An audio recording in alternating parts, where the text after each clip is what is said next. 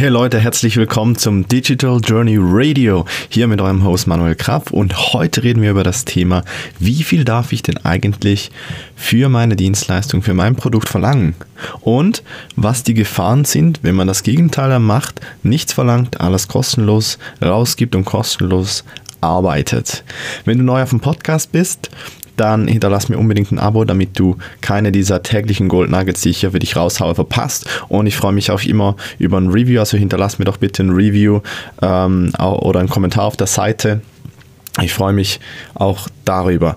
Ja, zurück zur Frage, wie viel darf ich denn für meine Dienstleistung verlangen. Und ja, die meisten von uns haben so Glaubenssätze in sich, welche sie dazu verleiten, dann quasi massiv weniger zu verlangen, als die eigentliche Arbeit wirklich wert wäre. Und ich habe rückblickend schon einiges mitgemacht von, äh, ich sag mal, monatelangen gratis, äh, kostenlosen Arbeiten bis zu Tagen, an denen ich so viel verdient habe wie andere, vielleicht in einem ganzen Jahr. Und auf dem Weg habe ich unzählige Dinge gelernt. Und wir gehen gleich ein wenig drauf ein. Aber deshalb eben auch diese Frage, wie viel darf ich denn jetzt überhaupt verlangen?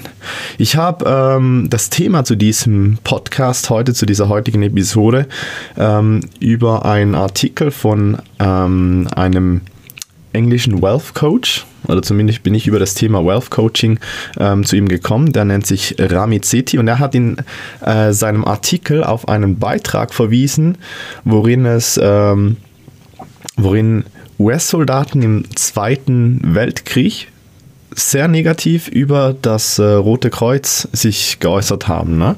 Und äh, die Geschichte, die dahinter steckt, ist schlussendlich, dass die äh, US-Soldaten äh, übersee stationiert waren und vom Roten Kreuz quasi ähm, von Anfang an eine gewisse Zeit immer kostenlos äh, Kaffee und Donuts erhielten. Da gab es so Komfortzelte und äh, da gab es eben quasi kostenlose Snacks. Und dann ähm, gab es irgendwie einen Streit, äh, weil die Engländer dann für diese Snacks bezahlen mussten. Die Amerikaner bekamen es gratis. Da wollte man das eben dann auch für die Amerikaner ähm, kostenpflichtig machen. Aber das konnte äh, überhaupt nicht lange durchgesetzt werden. Also da äh, kam sofortiger Widerstand und da wurde sich dann eben auch sehr, sehr negativ geäußert, ähm, eben weil man halt im Krieg ist und so weiter und dann noch für einen Kaffee bezahlen muss. Ähm, äh, es, es, es, sind jetzt auch Details, da müssen wir auch nicht weiter drauf eingehen. Aber was können wir hier aus, dieser, aus diesem Artikel, aus dieser, aus dieser Geschichte lernen? Und ein großer Punkt ist einfach, Leute hassen es, wenn du ihnen etwas wegnimmst. Und das kann eben zum Beispiel ein kostenloser Service sein. Und wenn du als Unternehmen mit kostenlosen Diensten beginnst und dann später dafür verlangen willst, wird es immer ein, ein, gewisser, ein, ein gewisser Teil, ein, gewisser, ein gewisses Kontingent deiner Kunden ähm, geben, die sich darüber unglaublich ärgern, weil jetzt ähm, ja, weil jetzt etwas, das eigentlich gratis war, auf einmal beginnt zu kosten. Und das gleiche ist auch, wenn du irgendwie äh, tiefe Preise ansetzt und dann auf einmal Aufschläge machst und so weiter. Und äh, ja, das, das, das Resultat ist dasselbe. Also das ist so eine Zwickmühle, da kommst du dann nicht so einfach wieder raus. Und ich bin da auch schon ein paar Mal drin gesteckt. Deshalb ähm, beschäftige ich mich momentan auch äh, relativ intensiv mit diesem Thema.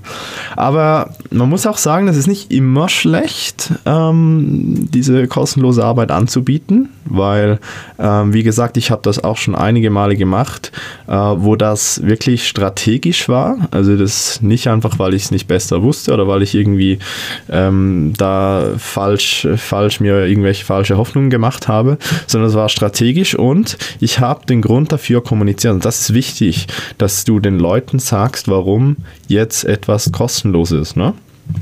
Okay, ich will, ich will das in ein paar Beispielen erklären, wo das strategisch schlau sein kann, aber wo das vielleicht auch ähm, eher sehr negativ ist oder ja, sehr dumm eigentlich.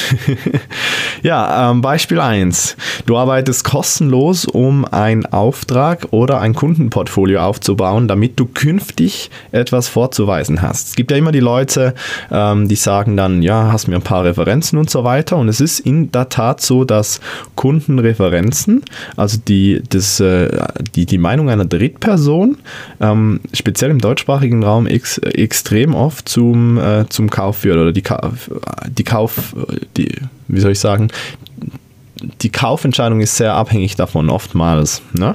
Ähm, entsprechend macht das natürlich Sinn und ist, wenn man das so strategisch deswegen macht und das eben auch kommunizierst, du kriegst jetzt ähm, du kriegst jetzt mein, meine Dienstleistung kostenlos, vielleicht für eine gewisse Zeit, weil ich mir ähm, gerade ein neues Business aufbaue und so weiter und dann ein paar Referenzen benötige und ich einen tollen Job machen will. Das ist okay, das ist eine Top-Idee.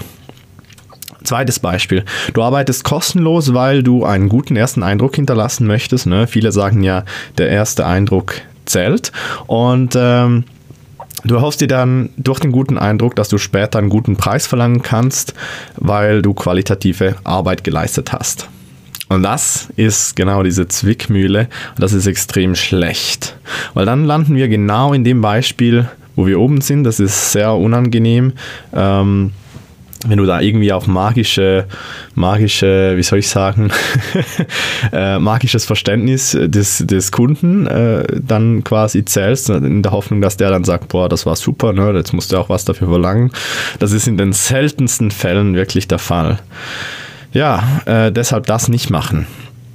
Drittes Beispiel, du arbeitest kostenlos, weil du weißt, dass diese Person, also dein Kunde, ein großes Netzwerk hat.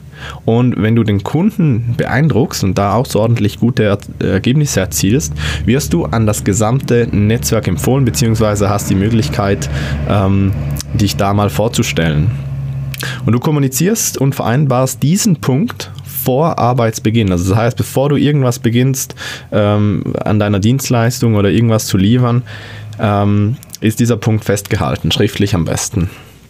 Und wenn du das so machst, ist es ebenfalls sehr, sehr klug, weil du hast natürlich hier die Chance, ähm, dir unzählige, je nachdem wie groß halt das Netzwerk ist, unzählige Akquisekosten zu sparen. Und deshalb macht das natürlich Sinn, so eine ähm, so eine Strategie zu fahren, sofern das wieder kommuniziert ist. Also wichtig, wirklich am Schluss bei allem hier Kommunikation. Also ähm, du kannst nicht erwarten, dass der Kunde dann irgendwas, ähm, wie soll ich sagen, erkennt, äh, oder den Wert der Dienstleistung erkennt, weil viele verstehen ja schon gar nicht die Hintergründe, was du eigentlich alles da genau machst, was das für Teilschritte sind. Wenn du Online-Marketing machst, ne, der Kunde will einfach, dass eine, ein, x Leads oder x Verkäufe generiert werden.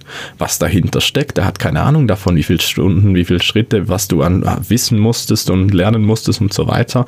Und deshalb ist es halt wichtig, das wirklich zu kommunizieren und festzuhalten.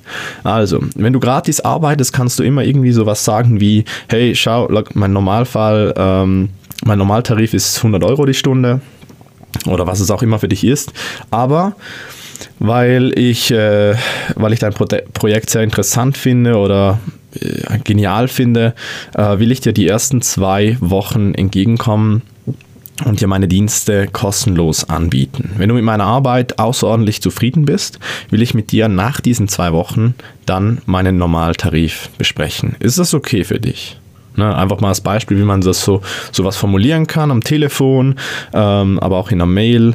Eben dann halt einen Grund angeben, warum. Der Grund ist nicht so wichtig, aber man muss einen Grund angeben, warum man das jetzt macht. Ne, dass es halt was Außerordentliches ist und nicht einfach der Standard. Genau. So viel äh, würde ich sagen zu dieser Episode. Ich hoffe, du konntest da einen Goldnugget rausnehmen und ähm, ich möchte ja noch die Möglichkeit geben auf etwas Neues, was ich ab dieser Episode starten werde. Und zwar werde ich, ähm, ich eben wie gesagt, ich bin mich sehr viel mit solchen Themen gerade am befassen. Ich möchte auch weitere ähm, Trainings machen, auch interaktive, wo du die Möglichkeit hast, Fragen zu stellen, mir über die Schulter zu schauen und so weiter. Und deshalb findest du unten einen Link, der wird auf den Messenger-Bot verlinken, also Messenger, ähm, Facebook Messenger. Das heißt, du kriegst eine automatische Nachricht. Ähm, muss das noch bestätigen, kurz. Und dann werde ich dir, ähm, werde ich dir ein Video hm, ich überlege gerade, was ich dir am einfachsten sende. Ich werde dir auf jeden Fall eine, eine, Erinnerung raussenden, sobald wir was planen, kannst du dich dann selber entscheiden, ob du teilnehmen möchtest oder nicht. Das wird ein paar Mal ähm, der Fall sein. Also diese Training werde ich äh, jetzt äh, in den nächsten Wochen äh, mehrmals durchführen.